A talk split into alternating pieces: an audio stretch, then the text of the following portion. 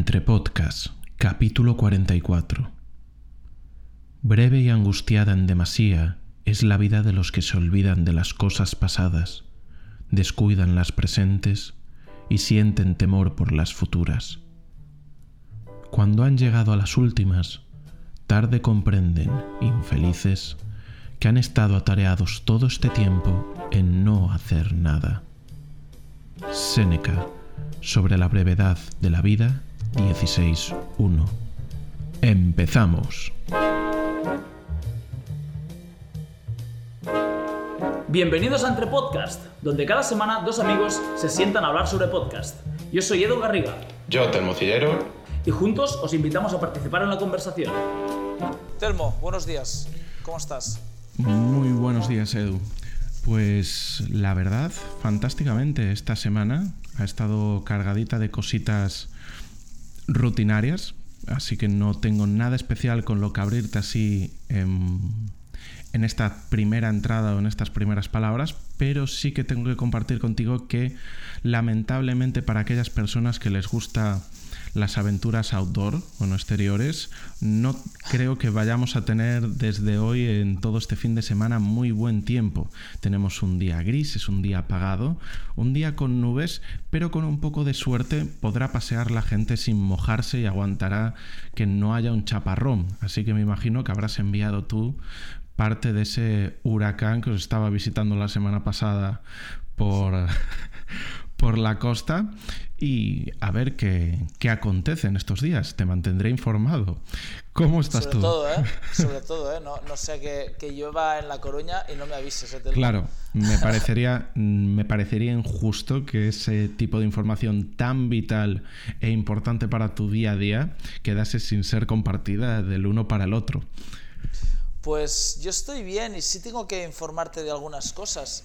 De hecho, la primera, y me vas a permitir, tengo que hacer una pequeña matización o ampliación de contenido del podcast, no del anterior de nuestro top 10 de películas, sino del anterior a este, de los zombies. De los zombies.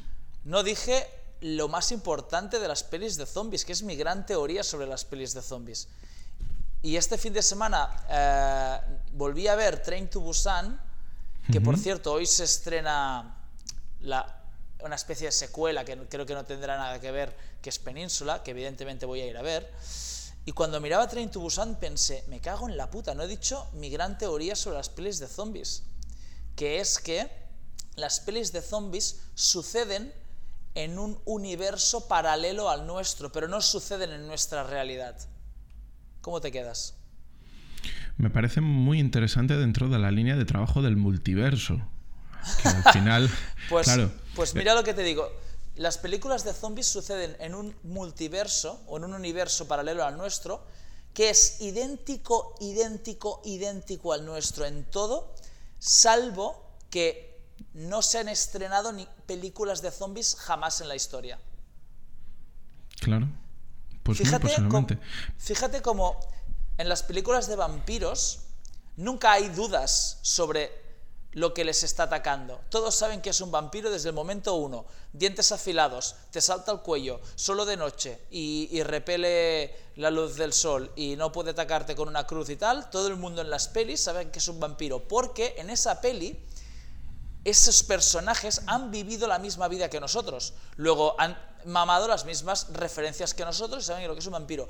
Y no he encontrado ni una peli de zombies todavía en la que al primer ataque de zombie alguien diga, un zombie, todo es uh, uh, un loco, me, ha atacado un loco, me ha atacado un, fanático, algunas veces he escuchado. Y en la peli de Train to Busan están en, medio del puto meollo ya, en el, en el tren, con, toda todo el fregado, y, se enteran de que son zombies por Twitter. Me cago en la puta, tío. Tienes una horda de, gente con los ojos uh, ensangrentados, con la piel mu mugrienta que, que que resucitan después de ser muertos, hostia, o, no, o no han llegado las pelis de zombies a Corea o estás viviendo en un universo en el que no ha existido pelis de zombies. Y ahí es donde desarrollé mi teoría y hace tiempo, que me olvidé de decir, que es que las pelis de zombies suceden en un universo que es idéntico al nuestro, pero que no hay películas de zombies ni libros de zombies. Y, y entonces es el primer impacto que reciben de zombies es el suyo. De hecho, a veces hasta puede ser eh, ciertamente frustrante, porque dices, ¿cómo no se pueden estar dando cuenta de esto? Pero aún Sí, así, sí, sí. me imagino que debe de haber, claro, en línea con el multiverso, habrá un poco de todo, porque habrá otros en los cuales sí que se enteren de que son zombies, porque yo creo que en Zombieland y en Son of the Dead, creo que es como ya, pero esta gente son zombies, ¿no? Casi desde el principio, ¿o no? Ahora bueno, mismo... en, en, en Zombieland... Que sí que es eh, verdad que son dos películas más tirando hacia Sí. la sátira y la comedia, pero Ahora no la, no la tengo muy presente Zombieland, pero empieza ya con el universo creado. O sea, no, no tenemos referencias de cuál es el primer ataque y, y cómo, lo, cómo lo gestionan. ¿eh? Pero bueno, en norma general, a partir de ahora, fíjate cómo, las pelis de zombies suceden en un universo que no es el mismo que, que el nuestro. hmm.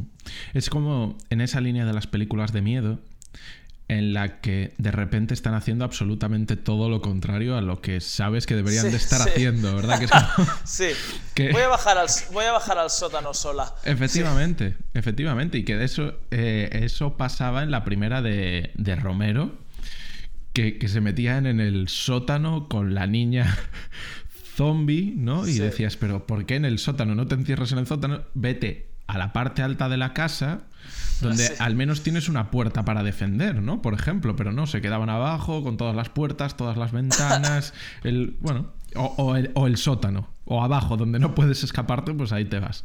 Pues es una Las buena pelis de matización. miedo. Sí, sí, sí, sí. Bueno, es una teoría un poco crazy que tengo, pero que voy a defender hasta que hasta Mm. la muerte.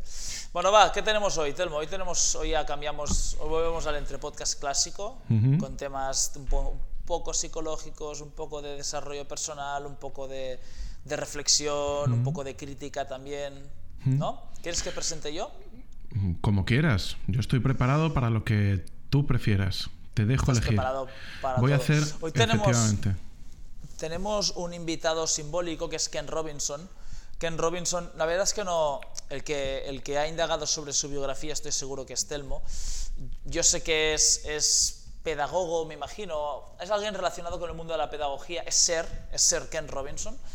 Y tiene una charla viral TED de 20 minutos, que creo que ahora ya duran menos las TED Talks, que es ultra viral y me imagino que habrá visto todo Dios, en la que habla sobre el sistema educativo y cómo el sistema educativo tradicional mata la creatividad de...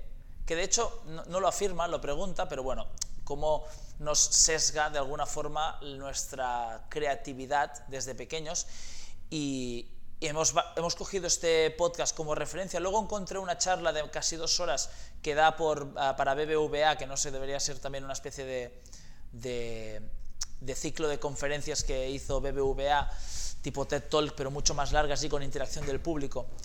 Y la cogí como de backup, pero claro, en la charla de BBVA dura una hora 45, ahí se hablan de muchísimas cosas y es- va a ser imposible desgranarlo todo, pero yo creo que la figura del mismo Ken Robinson y, y su visión hacia qué debería enfatizar la educación y qué está enfatizando puede dar bastantes, puede dar de, de sí bastante, ¿no? Ujú. De hecho, es en cierta manera agridulce, porque hay en un momento determinado que Ken Robinson habla de cómo será la educación en 2020, ¿no? Es un vídeo de 2018, el que es el del ciclo de conferencias de Sí. BBVA. Y Ken Robinson falleció el año pasado, en, Hostia, el, no me digas. en el 2020, eh, de cáncer. Es decir, que estamos ya trabajando con una persona que, que ha abandonado la faz de la Tierra, hablando de algo que iba a pasar en 2020 y falleciendo él ese mismo año con 70 años. ¿no?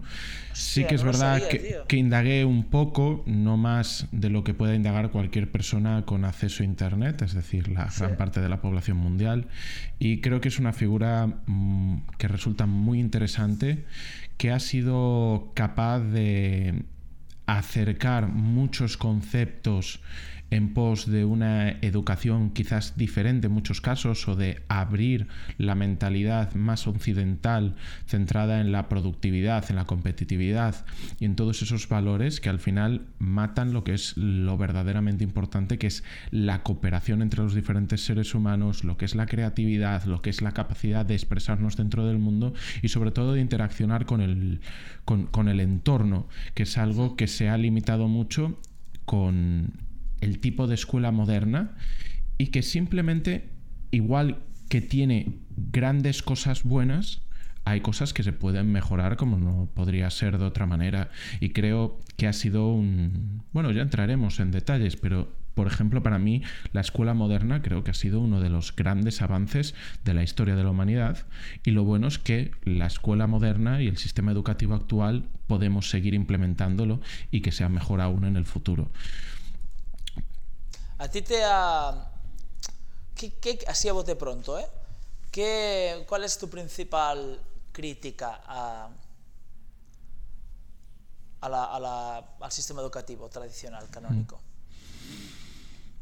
Creo que algo con lo que prácticamente cualquier persona podrá sentirse identificada y es que fruto de ese gran avance del que hablaba antes, que se ha permitido que toda la población, en este caso por ejemplo de España, tenga acceso a una educación gratuita, Después puede haber quien elija otros modelos concertados o privados, ¿verdad? Pero que sí o sí todo el mundo sea obligatorio y que todo el mundo pueda ir sin tener que hacer un desembolso por la misma institución, aunque haya después otros gastos asociados, es que algo que estaba hasta principios de siglo muy reducido en su alcance y que solo se podían permitir las personas con mayores recursos económicos, es decir, una parte muy pequeña de la población, de repente llegó toda la población.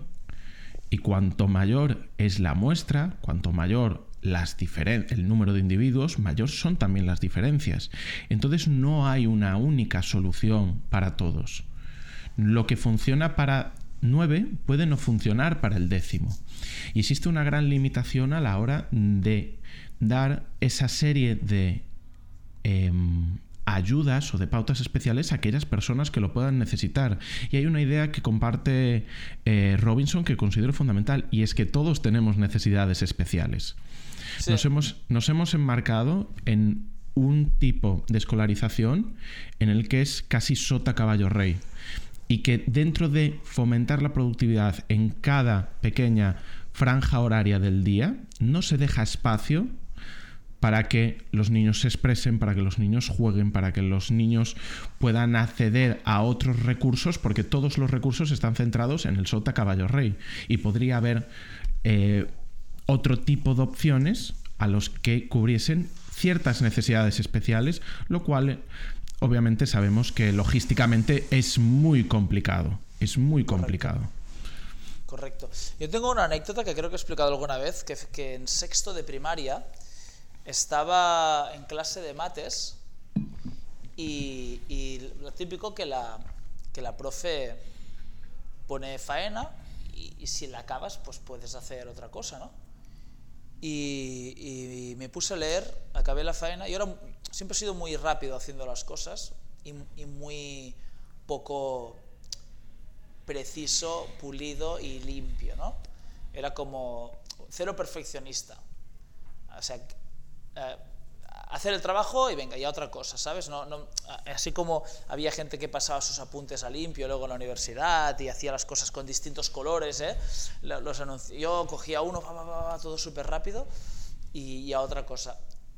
Y me puse a leer Harry Potter en clase. De hecho, creo que ahí tengo un pequeño trauma con la lectura, porque, claro, que un niño de sexto coja un libro y lea, y ahora yo me considero lector, ¿no? Bastante. Pero esta es, una, es una, un hábito que he desarrollado tarde. En la uni un poco y sobre todo post-uni empecé a leer bastante, pero no, no era tan, tan, tan, tan, tan lector. Y de alguna forma, no sé si mi, mi pequeña primera, mi primer encontronazo con la literatura fue allí, porque un niño de, de, sexto coger un libro ya es un, es un, hostia puta, es, un hito, ¿sabes? Que, un niño de sexto coja por voluntad propia un libro.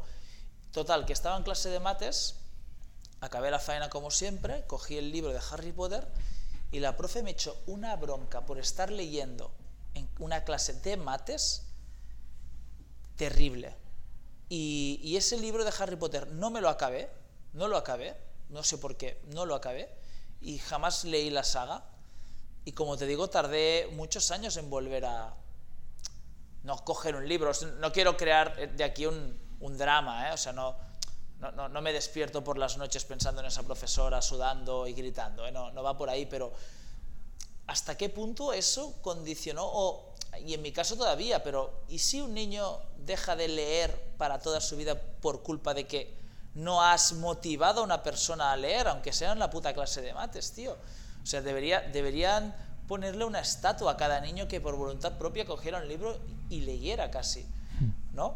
Y, y, ese es uno de los problemas, que esa tipa, pues como era la clase de mates, pues en mates no se lee. En mates no se lee. ¿Eso qué coño, qué coño significa? Y, y todo el mundo tiene que saber hacer ecuaciones de segundo grado. Para cualquiera de los trabajos del mundo van a necesitar ecuaciones de segundo grado, que es lo que se hace en sexto, por decir algo. Es que, es que ha llegado un momento que no sé si es, si es el hecho... Bueno, hay una teoría sobre los profesores de mates que ahora voy a compartir contigo, ¿eh? pero no sé a ti así, a bote pronto, esta impresión que te, que te genera. Yo, hay dos cosas. Una, la pregunta es, ¿has intentado alguna vez volver a leer Harry Potter? No. ¿No? No, lo, no, no, lo, lo, descarté.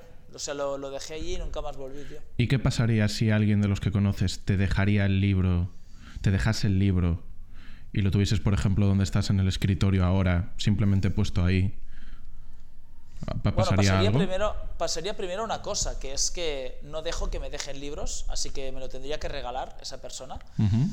Y la segunda, nada, absolutamente nada. Lo podría leer sin problema. No, no... ¿Estás haciendo un poco de psicólogo, Telmo? No, ya sabes.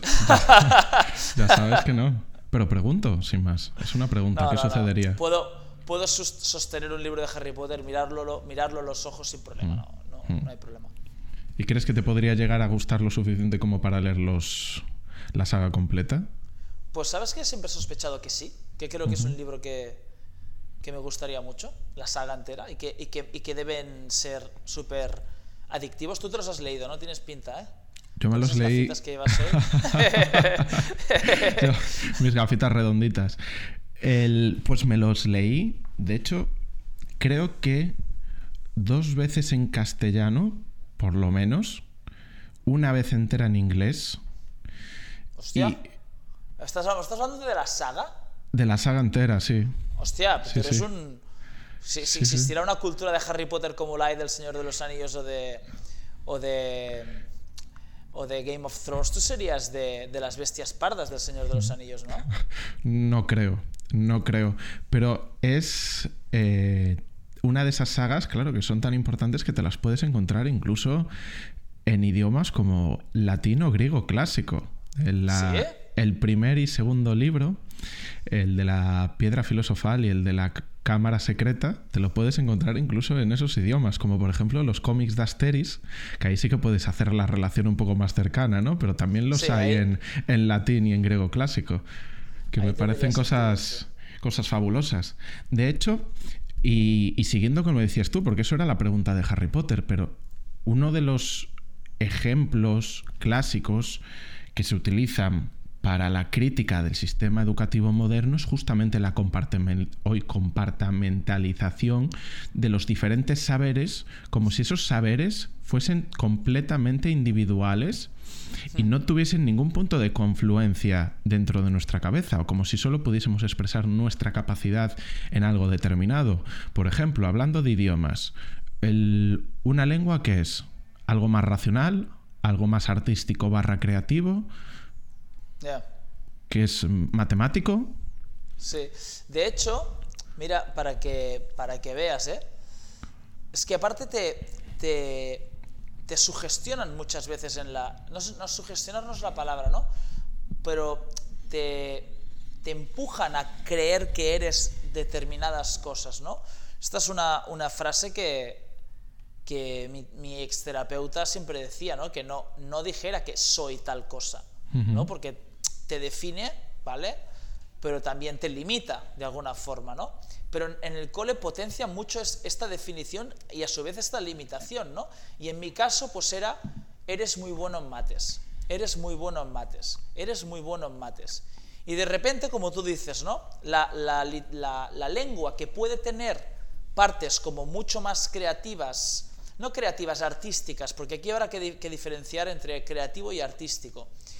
Y partes mucho más creativas, artísticas, que diga, y partes mucho más matemáticas, y, y a mí oh, mira, ves, como se te dan mal bien las mates, también se te da bien esto de la lengua, ¿no? Que era la sintaxis, ¿no? La, cosa robótica, ¿no? O el, aprenderme normas, aprenderme normas de puntuación y de acentuación y este tipo de cosas. Y luego con los años, pues me he dado cuenta que jamás es imposible, porque lo detesto, me aburre mucho, que me dedique a algo que tenga que ver con operaciones matemáticas avanzadas, me aburre sobremanera, sin embargo, he escrito muchísimas letras de canciones y he escrito un relato que, por cierto, que por cierto, hoy es San Jordi. Y no lo estoy diciendo. Hoy es San Jordi. Claro, 23 de abril. Ostras, 23 uno de, los abril. Días más, uno de mis días favoritos del año. De hecho, creo que la primera vez que hablamos de San Jordi me dijiste que era el más, el que más te gustaba, tu día favorito del año. puede ser, puede, ser. ser, ¿no? Puede ser que sí. Pues el año pasado, hilando, ¿no? No solo, no solo no me vería nunca con operaciones matemáticas avanzadas, sino que el año pasado escribí tres relatos que publicamos eh, en un libro eh, digital con 77 Fit. O sea que me, estoy mucho más cerca de ser escritor que de ser matemático, muchísimo más cerca. Y, y jamás en el cole potenciaron eso. Jamás. O sea, todo lo contrario. Te estoy diciendo, me quitaron un libro. A ver si va a ser eso. A ver si, eh, Telmo, como psicólogo, a ver si esa prohibición en el cole ha generado en mí como ese un rechazo. Acto de pues rebeldía, ¿no? Claro, lo, lo contrario, ¿no? me acabo de poner ligeramente nostálgico viendo que hace un año estábamos en encerraditos en casa y estábamos hablando de tu San Jordi y aún estaba viva la cadena de emails con la que después eh, nació Entre Podcast, joder, ya un año. Estamos entonces a punto de cumplir un año también nosotros en Entre Podcast. ¿No hacíamos podcast? Yo creo que empezamos justo, no elegimos, ves, no elegimos el momento adecuado. Teníamos que haber empezado cuando fue el subidón de los podcasts y entonces ahora estaríamos ya retirados viviendo en las Bahamas, por lo menos. Sí. bueno, haciendo un podcast a la semana y eso sería nuestro living, ¿no? no sí, pero no podríamos dedicarnos a eso. Ni tú ni yo a hacer un podcast a la semana podríamos dedicarnos. Y ya está, ¿no? Sí. Pero sí, pues San Jordi, 23 de abril. ¿Ya, mm, ¿Ya te han regalado algún libro por el San Jordi? No, todavía ¿Has regalado algún libro? Eh, medio, medio. Se lo he dejado a Isone encima de la mesa. Y bueno, como esto es hoy viernes y va a salir el martes, puedo decir sin problema cuál es su regalo porque... Sale el martes, no, no el miércoles. Ah, perdón, el miércoles. ah, vale. no, no, lo digo sale, el día, sale el día que tú quieras, pero... No, no, el que tú quieras, el que tú... cuando salga, cuando salga ya... Le dejamos elegir a Mark. Sí, cuando salga ya, ya, ya se lo habré regalado. Le regalo un cuadro este año. Que es un cuadro, pues no es una rosa, es un corazón pero no, no, hecho por mí, ¿eh? No hecho por mí, ¿eh? Mm. No, no, soy, no soy Da Vinci. Claro, porque eres muy bueno en matemáticas y, y no puedes dibujar.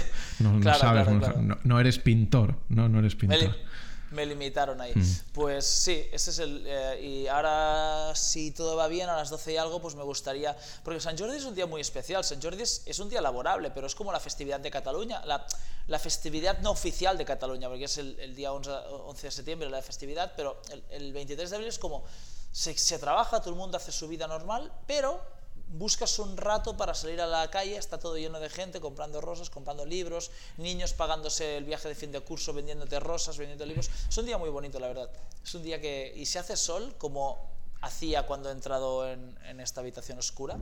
Si hace sol, es un día muy, muy, muy bonito. ¿Se, celebra San Jordi en La Coruña? Mm, no, eh, Día del Libro, sin más. El Día del es, Libro. Es un día más. sí, para... Pero es una tradición muy bonita. A mí me gusta mucho San Jordi, me gustaría... No lo pensé bien, fíjate. Quizás para el año que viene tendría que pasarlo en Cataluña, podría ser bonito.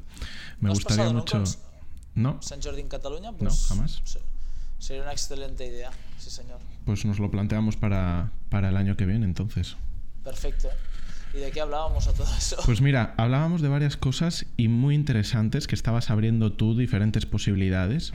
Y yo decía eso de, por ejemplo, que, que, un idioma, aprender un idioma o expresarse en un idioma, hasta qué punto es racional, matemático, creativo, artístico, porque puede ser o todo o puede ser nada, o incluso, por ejemplo, el, lux, el uso de la propia sintaxis, que es lo que dices tú, que es la parte más robótica de un idioma, da pie a que se pueda ser más creativo, incluso más artístico. Y es nuestra manera literal, o sea, el idioma es nuestra manera de ver el mundo. Cuando realmente tienes control en un idioma, ¿en qué idioma piensas? Ese es el mundo que tú estás creando en tu cabeza y a partir del cual observas el mundo. No estamos hablando de una cosa baladí, no estamos hablando de una cosa sin ningún tipo de importancia. Y es el idioma la mejor expresión de que no existe solo lo racional, no existe, no existe solo lo emotivo, no existe solo lo creativo, no solo lo artístico, porque todo eso lo cubre una misma cosa y es la base de nuestro mundo y de nuestra creación y por lo tanto no sería adecuado seguir pensando que la escuela del futuro tiene que seguir siendo tan compartimentalizada. Tiene que haber una especialización de las diferentes clases para que una persona pueda centrarse en aprender nuevas habilidades o nuevos conocimientos, porque eso puede haberlo, pero debería de haber mucha más conexión entre las diferentes clases, mucha más libertad y sobre todo mucho más enfocado a la multidisciplinaridad, no en la unidisciplinaridad. No, no puedo estar más de acuerdo. Me gustaría apuntar la diferencia que, que Ken Robinson hace sobre eh, creatividad y, y, artístico. ¿no? Sí, o ser creativo y ser artístico, porque mucha gente, la mayoría de personas dicen que no son creativas, pero generalmente lo que quieren decir es que no son artísticos, ¿no? es decir, que no pueden plasmar ideas en, en, en ninguno de los siete artes que existen, ¿no? De hecho, ahí en un vídeo, creo que fue, hablé sobre por qué el trabajo de Dave Castro me parece terriblemente creativo, pero para nada podría considerar el... Artístico. El, hacer words un arte, mm. ¿no? Igual que, la, igual que la cocina, de hecho, igual que la cocina. Para, para cocinar, hostia, para cocinarle a tus hijos cada día y que sea algo distinto, eso requiere de muchísima creatividad, ¿no? Pero no por ello eres un artista, ¿no? Que es lo que sucede con la, con la alta cocina. Y, me encanta la definición de mi amiga Julia, ¿no? que dice que el arte tiene que poder, tiene, toda la vida ha tenido que poder luchar contra el establishment y la cocina no puede luchar contra el establishment. No, no, Tiene que poder enviar mensajes hacia arriba ¿no? de, lucha y, protesta, cualquier, cualquier disciplina artística. Y la cocina, hasta donde yo sé, no puede enviar mensajes hacia arriba porque de entrada está muy arriba la, la alta cocina. ¿no? Eh, en cualquier caso esa sería un poco la diferencia, ¿no? Creativo es todo. Creativo todo. el, quien cuadra un balance de cuentas a final de año requiere de muchísima creatividad. Quien cocina cada día para sus hijos requiere de muchísima creatividad. Quien piensa calentamientos distintos cada día para que no sean aburridos requiere de mucha creatividad. Ahora bien, el arte es, o sea, ser artístico es ya otra cosa, es poder plasmar sentimientos en, otro formato que no sean los propios sentimientos, ¿no? Hmm. Sí, y yo creo que muchas veces esa diferencia hemos caído, yo el primero, en no tener especialmente claro cuál es la diferencia entre creatividad y ser artístico, en el sentido de que se popularizó mucho la figura del escritor, del músico, del pintor, ¿no? Que está visitado y revisitado de manera diaria y constante por sus problemas, sus demonios, sus, sus descontroles emocionales, ¿no? Esa figura como de artista genial y, y, afectado por la vida del mundo, como si se necesitase tener una sensibilidad muy especial y muy determinada que hace falta, pero como si ese fuese el requisito único para hacer el salto entre lo que es ser creativo y lo que es ser artístico. No sé si me he explicado adecuadamente. casi. No. la respuesta rápida es no, la respuesta corta es sí te he pillado ahí ligeramente. Voy a una intentarlo, más, voy a va. intentarlo una vez una- más.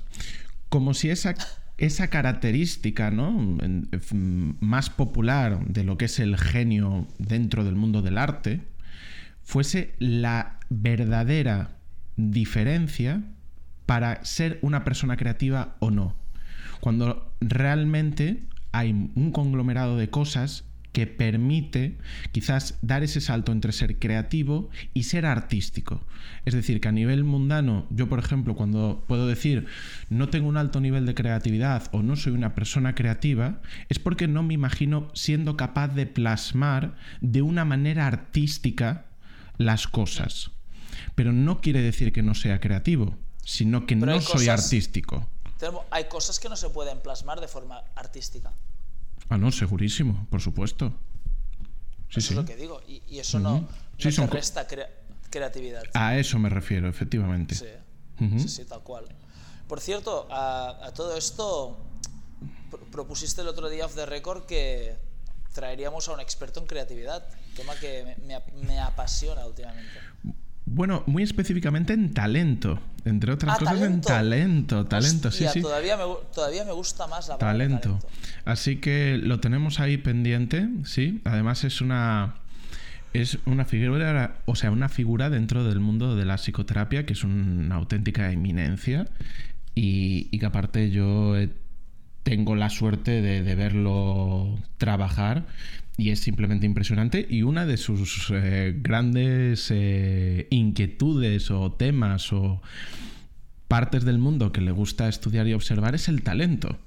Así que muy posiblemente tengamos ese programa y será una, una maravilla. Lo, lo Sí. dejamos ahí pendiente de a ver cuándo será.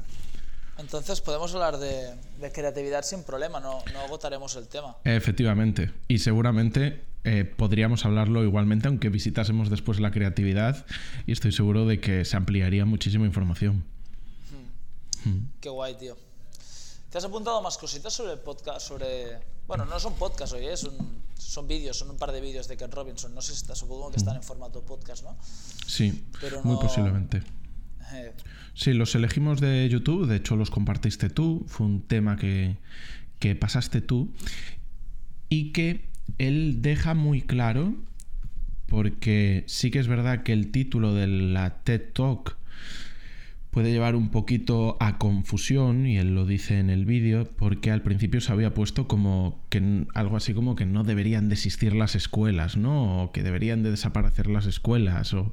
y Sí. realmente es con un con una interrogación final. no, ¿no? es la escuela mata la creatividad. Claro. Es. Entonces, al final es una interrogación, no la escuela mata la creatividad, que puede suceder como puede no suceder, sino que es una pregunta, ¿mata la escuela actual la creatividad?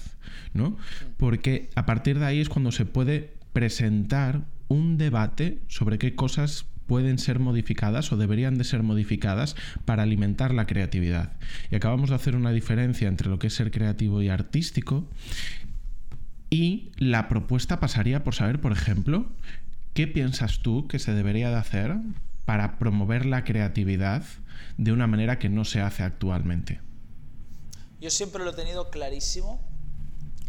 Tal vez no, a nivel académico se podría aplicar, pero es mucho más difícil porque pasa por muchas más instituciones y, está mucho más estigmatizado todo y mucho más enquilosado. Pero yo tengo muy claro cuando surgen las mejores ideas. Una idea eh, siempre tiene como un padre o una madre, pero generalmente no es de esa persona, es de, de un conjunto de personas que cada uno ha aportado algo y al final esa última persona le da forma y, y acaba sintetizando la idea. Pero esa idea hubiera sido imposible sin, sin la retroalimentación de- del otro grupo. A mí me sucede mucho con un gran amigo mío que escucha bastante el podcast, por cierto, que se llama Luna, espero que esté escuchando este, que, que cuando me junto con él empiezan a fluir ideas y siempre discutimos a nivel amistoso al cabo pues de años sobre quién tuvo la idea, ¿no? Y él dice que yo me, me atribuyo todas las ideas a mí y él se las atribuye todas a él. ¿De quién se inventó? Siempre es quién se inventó, pues, pues de, de repente decirle a una cosa de una determinada forma distinta, pues él dice que se lo inventó él, yo dije que me lo inventé yo. Y la verdad es que muy probablemente no se lo haya inventado ninguno de los dos, que nos lo hayamos inventado los dos, ¿no? ¿Y eso cómo sucede? Sucede con un ambiente terriblemente relajado, despreocupado y sobre todo nada penalizante ni prejuicioso. Creo que eso es absolutamente determinante para que fluya la creatividad, que todo el mundo pueda expresarse sin miedo a la censura, sin miedo al castigo, sin miedo a la, burla, que es lo que sucede con Luna, ¿no? Decimos tonterías. Una vez en clase, aparte que la típica, la típica dinámica de clase en la que te proponen un ejercicio para, para mejorar alguna cosa y todo el mundo pues ves que va a decir lo mismo, ¿no? Y, y, era como algo de los peajes y nosotros nos inventamos el, el peaje party, ¿no? Que era pues que, que tenías, teníamos que, intentar incentivar que la gente quisiera ir a hacer pagar un peaje, que salieran payasos, que cada vez que pagaras saliera confeti. Era evidentemente una gilipollez y, y bajo ningún concepto nos creíamos lo que sucedía, pero de ahí es donde salen buenas ideas.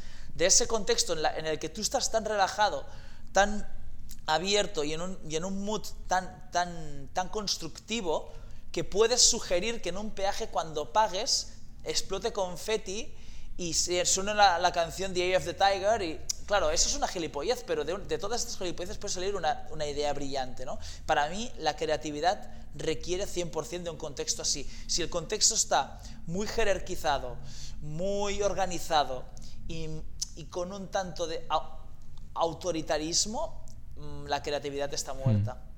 Hmm. Hmm.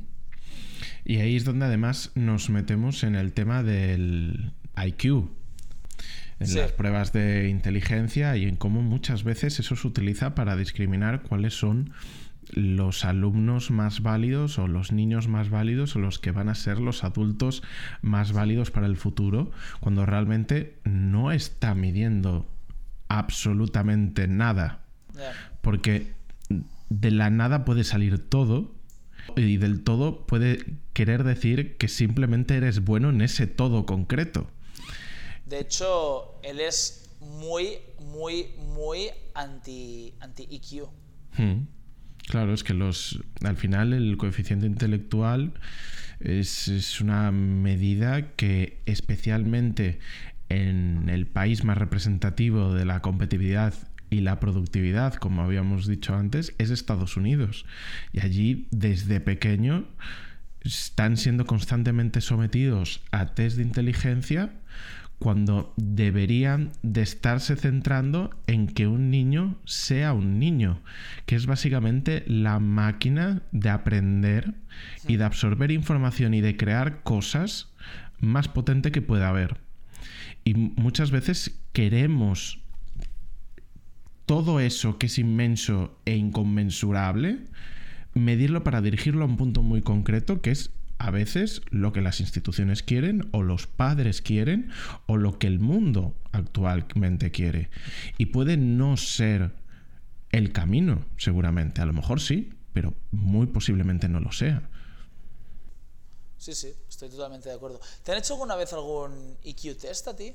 No, no que yo sepa. ¿No? ¿No? ¿A ti te han hecho alguno?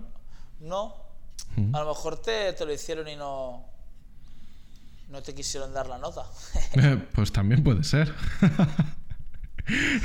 no, no, nunca me han hecho ninguno y, y, francamente no tengo ningún tipo de curiosidad por saber qué resultado podría sacar en un, en un test de estos de, de inteligencia. Efectivamente. Es que no tiene mayor, mayor recorrido. No tiene mayor recorrido en absoluto. ¿Sabes que esta semana...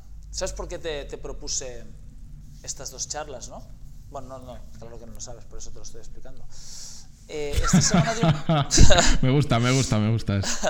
esta semana di una charla en, en a una graduación y, y, recurrí a Ken Robinson para inspirarme y para sacar algún tipo de, de, de información que pudiera, o de tono, ¿no? De tono, de, de punto, ¿no? Y realmente aproveché muy bien la charla de Ken Robinson porque sin ser una charla a graduados, no es como la de Steve Jobs en, Stanford, por ejemplo, que sí que es una charla que da a graduados, es una charla que tiene un mensaje muy, muy claro para futuros graduados, ¿no?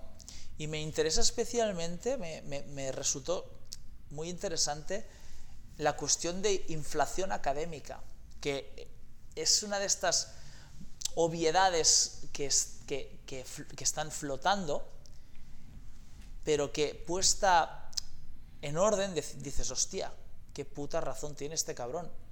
O sea, la, la, para, para, los oyentes que no hayan visto el, el vídeo, básicamente pues la inflación es un fenómeno que sucede cuando un país o un continente imprime más, más, más, más dinero, entonces cuanto más dinero hay en circulación, pues menos vale ese dinero, ¿no? por una simple lógica de, de, cantidad de, de, objetos que hay, pues menos valor tienen esos objetos. El dato es que desde, desde el 2005 hasta el 2035, en, ese, en esa ventana de 30 años, se van a licenciar tanta gente, más gente que durante toda la historia de la humanidad, en solo 30 años, de los cuales, por cierto, estamos justo en la mitad ahora mismo. Entonces, ¿qué vale ser licenciado? ¿Qué vale ser graduado?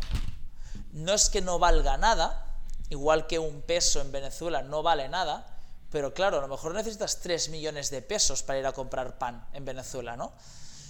Pues no es que no valga nada ser licenciado, pero no vale lo que se pensaban nuestros padres o nuestros abuelos que valía ser licenciado. Y muchas veces estudiamos y vamos a la universidad por lo que pensamos que significa ir a la universidad.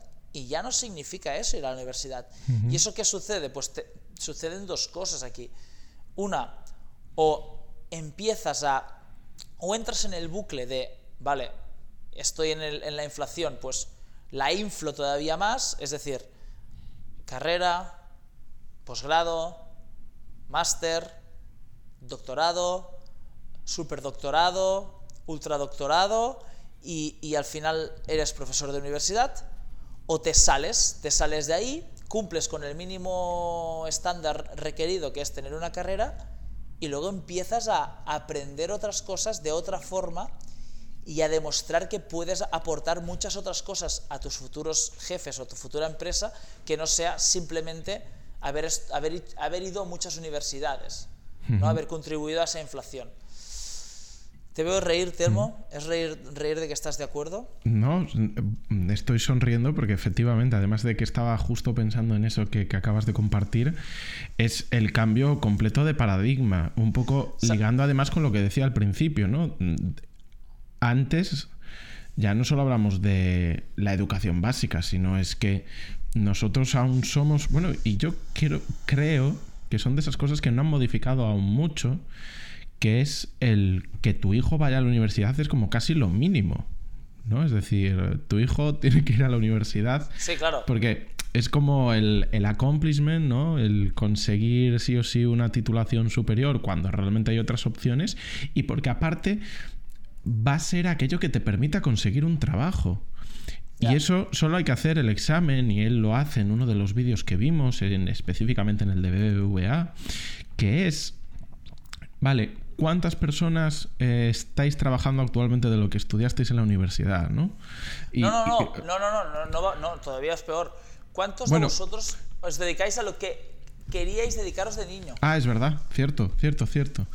Sí, sí que casi podría hacerse de lo mismo. Es que creo sí, que además sí, son tres preguntas encadenadas, pero que podríamos hacer perfectamente ahora mismo. Lo podríamos hacer en una clase de nuestros centros. Hombre, a lo mejor no es el mejor ambiente. ¿Qué, ¿Qué querías ser de niño? Pues quería ser el recuerdo que tengo, al menos el primero, de, y además fue algo como que tuve bastante marcado hasta por lo menos los 16 o así. Era ser militar. Quería ser. ¿Sí? Sí, quería ser piloto telmo, de. Telmo militar, telmo militar es buena, ¿eh? Fíjate, quería eh, ir a la escuela de suboficiales, que no a la de oficiales, quería ir a la de suboficiales en, en Zaragoza y, y ser piloto de avión. claro, Bueno. en, en un momento también tuve que aceptar que era miope y, y que tenía astigmatismo, entonces ya era, ya era complicado, ¿no? Pero después se me pasó, pero sí, fue algo como que siempre tuve ahí bastante presente y después ya me cambió el chip. ¿Tú qué querías ser de pequeño? Pues solo recuerdo, seguramente pasé por más etapas, ¿eh? pero recuerdo querer ser diseñador de coches. Mm. Y quería diseñar un Porsche, no sé por qué. Era que me gustan cero los coches y ahora cero.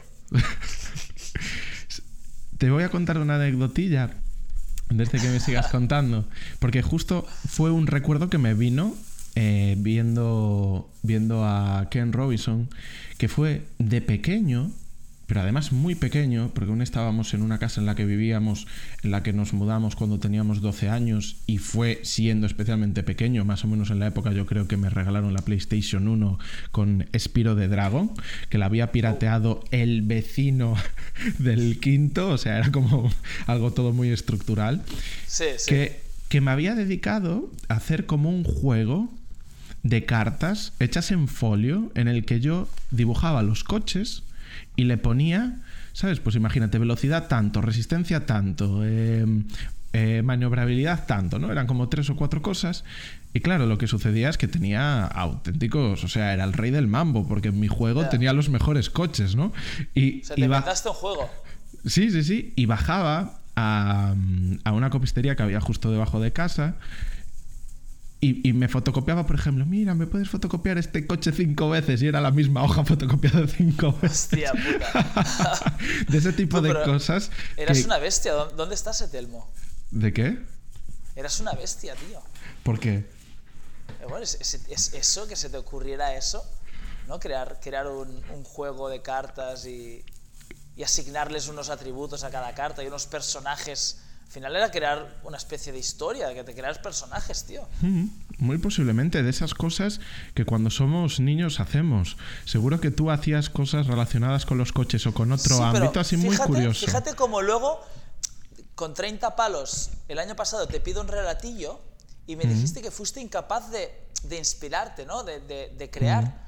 O sea, ahora, no, no, no- no estoy juzgando, ¿eh? simplemente o- o- señalo que ahora nos cuesta mucho, horrores, Mm. o nos cuesta horrores lo que de pequeño hacíamos como un juego, tío. Sí.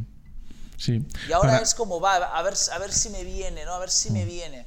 Sí. A ver si me viene. Efectivamente. Se un coche ahí que, que corra mucho, que sea muy resistente, otro que sea una mierda para que se lo pueda cargar, otro que sea el malo, que sea muy, pero que tenga un punto débil para, y- y venga y tira, ¿sabes?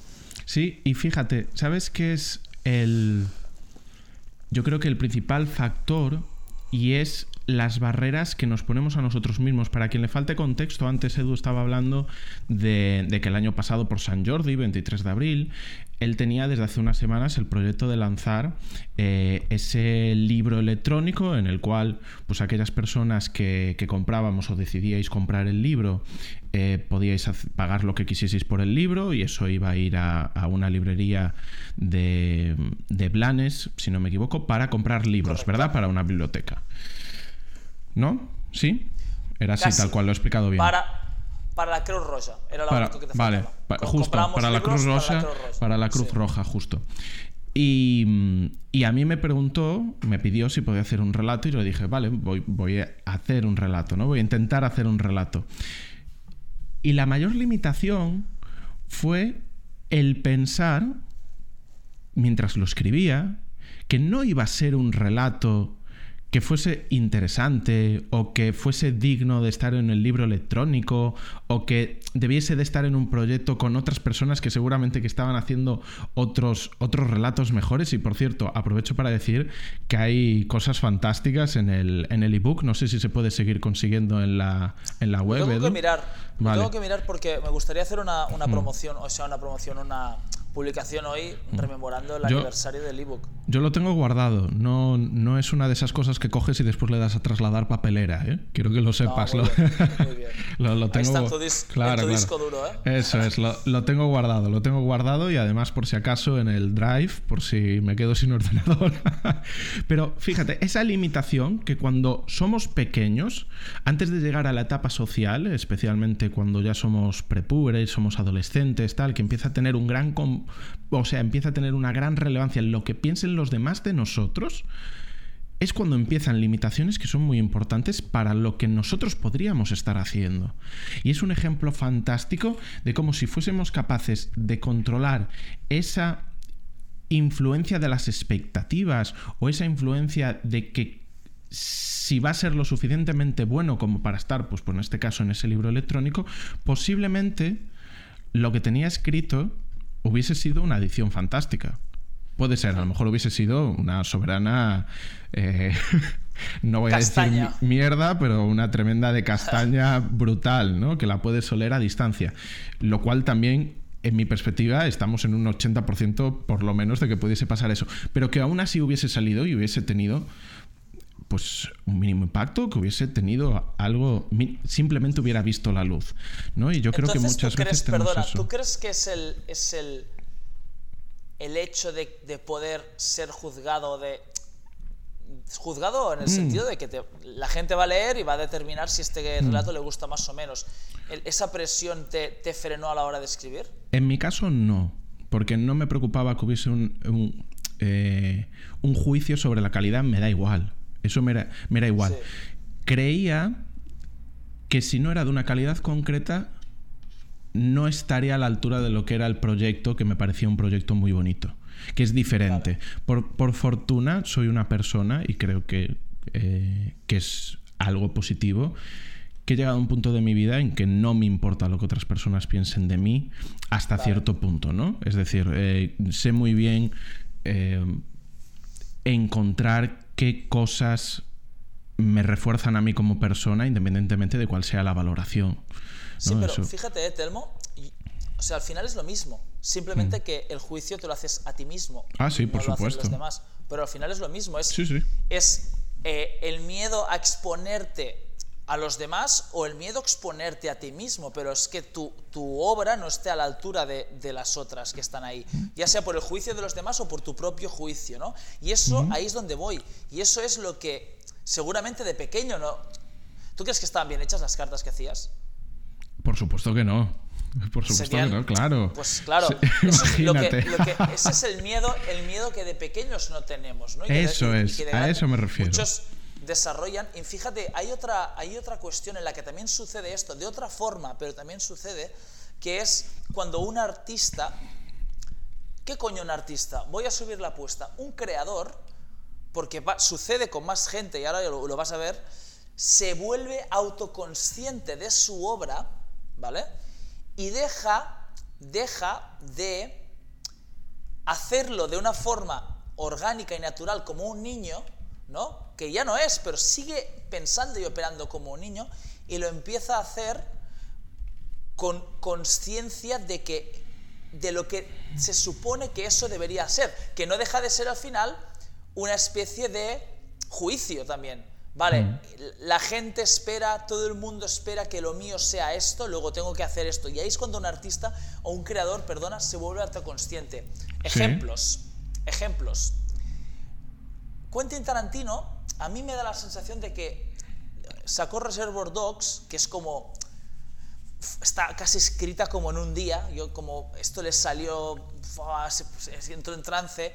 Pulp Fiction es como la sublimación y a partir de ahí le empezaron a decir tantas veces que sus guiones molaban que me da un poco la sensación de que ya no sus guiones ya no molan, sino que pretenden molar, que es muy distinto, ¿no? Los Arctic Monkeys sacaron un primer disco que es una puta joya, que está casi, parece compuesto en cinco minutos los temas, pero bien, ¿eh? O sea, que las ideas fluían de una forma que, que, que, que solo alguien que lo haya experimentado lo puede entender. Su segundo disco, sin ser en absoluto malo, pretende un poco hacer eso, pero cuando ya no te sale natural, ya no es eso. Y luego para mí, en el tercer disco, tomaron una excelente decisión, que es directamente, vamos a dejar de hacer eso porque vamos a entrar en, este bucle de autorreferenciarme, ah, de, coger conciencia de uno mismo y de querer pretender ser algo que hice en su primer... O sea, la primera vez que lo hice no sabía cómo lo hacía, si pretendo hacerlo sabiéndolo ya no me va a salir igual, ¿no? y, lo, y tengo otro ejemplo, que, que ya no es de artista, sino que es de creador, que es Marcus Philly. No sé si sigues un poco Marcus Philly, pero a mí me da la sensación de que Marcus Phillips se ha dado cuenta de lo, de lo que se pretende de él y que está ya rizando el rizo. Le veo hacer cosas en Instagram, ya voy a coger una barra, la voy a, en lugar de cogerla por el centro, la voy a coger ligeramente de, de un lado, es decir, offset. Le voy a poner kettlebells colgando a esa misma barra y voy a hacer un press con half kneeling. Ya es como, tío, ¿por qué no haces 5 de 5 de shoulder press de vez en cuando? De vez en cuando, ¿no? Es como, ya, ya no hay lugar en Marcus Philly para hacer un 5 de 5 de back squat, es demasiado mediocre. Él tiene, tiene que hacer cyclist back squat con gomas colgando de, o sea, con kettlebells colgando, pero de un lado más y del otro menos, y que el sol le dé solo al lado derecho, porque así, ¿sabes? Sí. Creo que, que Marcus Philly ya, ya es autoconsciente de sí mismo y está empezando a programar lo que se pretende que programe Marcus Philly, no lo que programaba en sus principios. ¿no? Eso es mm. un, proceso que al final no es tan distinto a lo que le sucede a un adulto cuando, por miedo a ser juzgado por uno mismo, por otros o por, o por incluso tu obra anterior, te frena o te condiciona. Sí, sí, sí, completamente de acuerdo. De hecho, es es el fenómeno muy comentado de que las primeras películas de X director son las mejores y las de después ya no tanto, que las primeras obras de tal escritor fueron las mejores pero ya no tanto, ¿no? Quizás me atrevería a decir que donde no pasa tanto, y a lo mejor puede ser por el desconocimiento que tengo de ese mundo, que es el de la pintura, en la pintura suelen tener mayor facilidad para trazar etapas. O sea, eh, porque en la música sí que es verdad, ¿vale? Etapa temprana o en momento un poco... Pero es como...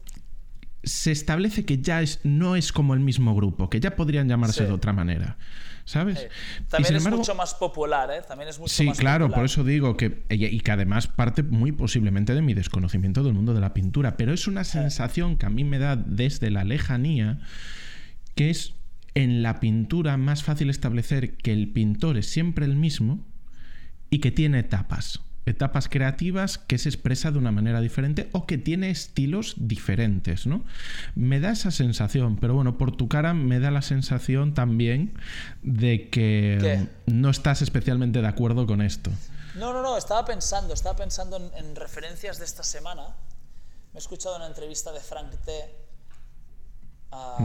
y luego me escuchó una entrevista de una a Frank T, que es un rapero español, y otra luego de Frank T a Porta, que esa es muy heavy, eh, por cierto, es muy famosa y muy heavy, porque le mete una caña. ¿El qué? Perdona, que se cortó justo ahí, perdona. Digo que una entrevista de Frank T a Porta, el rapero Porta, barcelonés, que le mete una caña a Frank T, que un poco más y se pone a llorar Porta. Bueno, eh, bueno es que Frank T, perdona, pero para quien no conozca a Frank T, es uno de los padres del hip hop español. O sea, es. Seguramente el padre. De hecho, de hecho diríamos que hasta lo que él hace es una gran obra maestra. Ey, qué guiño eh, ahí a los que a los que a los que conozcan la obra de, de Frank T. Para los que no la conozcan, no expliques el chiste. Vale porque los que la conozcan lo van a, se van a ofender. Mm. ¿Y Pues Frank, T eh, eh, hace un repaso de su carrera y, y, en una pues habla de, a partir de determinado disco, seguramente el de Pájaros, pues sus obras, sus discos ya no tienen el empaque porque él pretende innovar, ¿no? pretende cambiar, pretende buscar otros beats, pretende buscar otras temáticas. Y claro, sus fans es, es que esto ya no es lo que era esto ya no es lo que tal, ¿no? Y, yo entiendo, y jamás como creador ni como artista, me pongo artista con muchas comillas, ¿eh? pero bueno, al final he tocado en grupos y he, y he grabado segundos álbumes con grupos.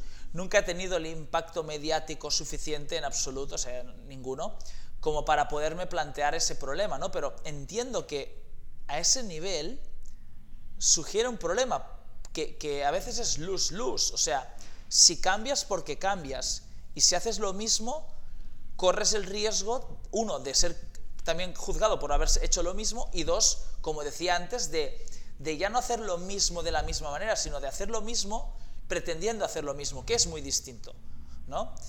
Y, entiendo que es una encrucijada muy jodida para un artista, porque se, se, ve ahí con ¿qué hago? ¿Hago lo que se espera de mí que haga? ¿O hago lo que me apetece hacer, que es ir por otro lado? ¿no? Y, y, pues la respuesta es vas a, vas a, vas a pillarte los dedos casi seguro. O sea, no, no, sé, no se me ocurre ninguna persona...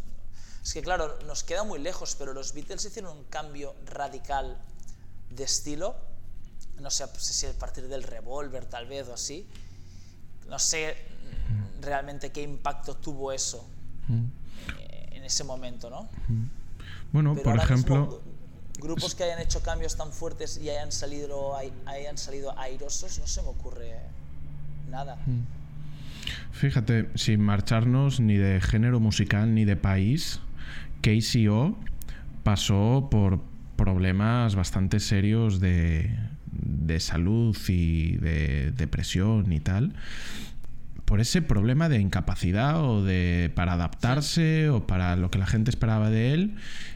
Y ahora está haciendo, sacando un tema cada mes o así, de diversión. Su nuevo álbum es por diversión y él lo dice, bueno, pues hago las cosas por divertirme. Ya eso, para él meterse con violadores a grabar un... O sea, violadores del verso, para grabar el un disco que lo recordaba como las peores experiencias de su vida. La, intensidad, la autoexigencia que tenía él, el que iba a pasar con las canciones y que ahora él simplemente centrarse en disfrutar e ir sacando una canción en una canción en vez de tener que a lo mejor que, sacar 12 temazos, ¿no? Pues que, que, le ha cambiado completamente la perspectiva y ha sido una manera para él de reconciliarse con la música, con su personaje y con sus fans. Han salido dos hoy, por cierto. Yo escuché uno que salió ayer. Salió otro hoy. Bueno, hoy ha salido un single. O ayer, tal vez fue ayer. Mm. Ayer. Divertimentos 2, el Divertimentos 2. Sí, pero ayer escuché uno que no me sé ahora el título. Uno con SFDK. Ah, no, pues eso no lo escuché. No, no, no, no, no. Divertimentos volumen 2. Vale. Uno con SFDK y otro con Ara Malikian. Justo, yo escuché la de Becker, justo. Becker, correcto. ¿Y qué tal? ¿Las escuchaste pues, las dos?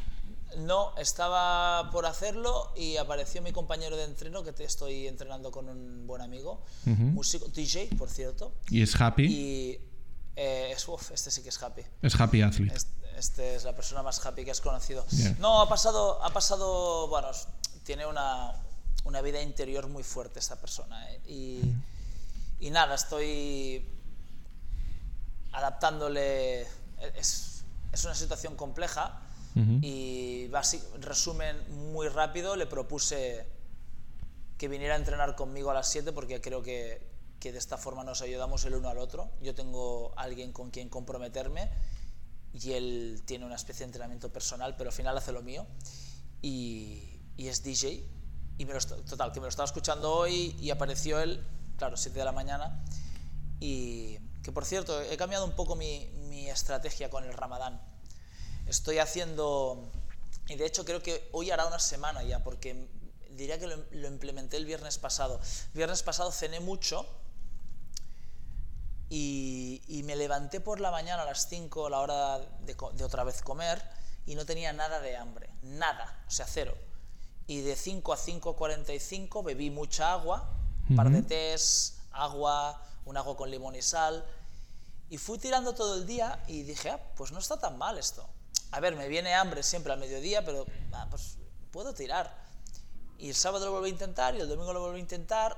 Esta vez ya, el lunes lo hice y, además entrené justo a las 7 de la mañana, que es cuando más fresca tengo el agua y, y la comida no queda tan lejos, o sea, tengo energía de sobras.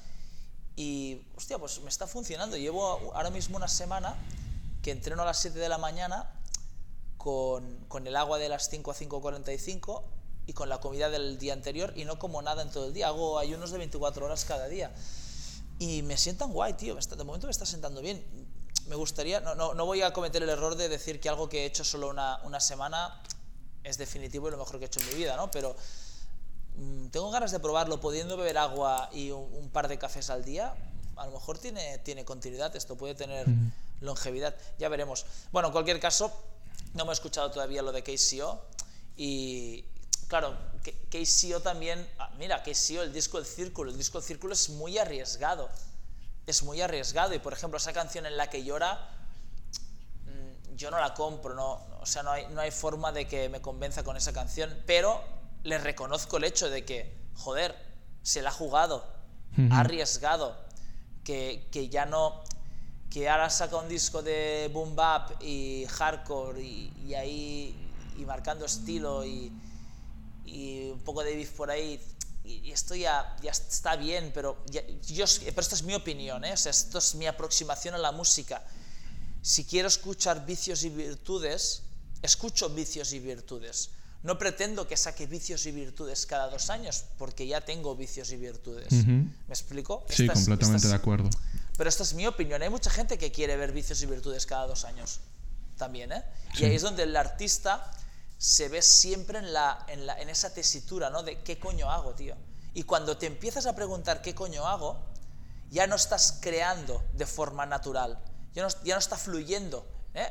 fíjate, y voy a cerrar el, programa con esto. Voy a, hacer, voy a hacer el programa con esto.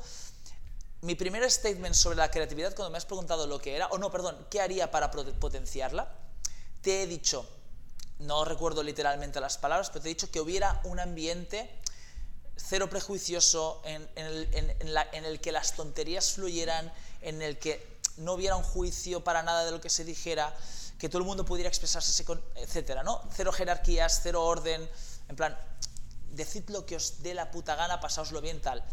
En cuanto tú te empiezas a hacer la pregunta de ¿qué hago? Simplemente con esta pregunta ¿y ahora qué? A esta pregunta ya es juiciosa y esta pregunta ya te está limitando. Entonces ya no va a fluir la creatividad como cuando fluye con mi amigo Luna. Pues creo que ha sido un placer estar contigo, Edu.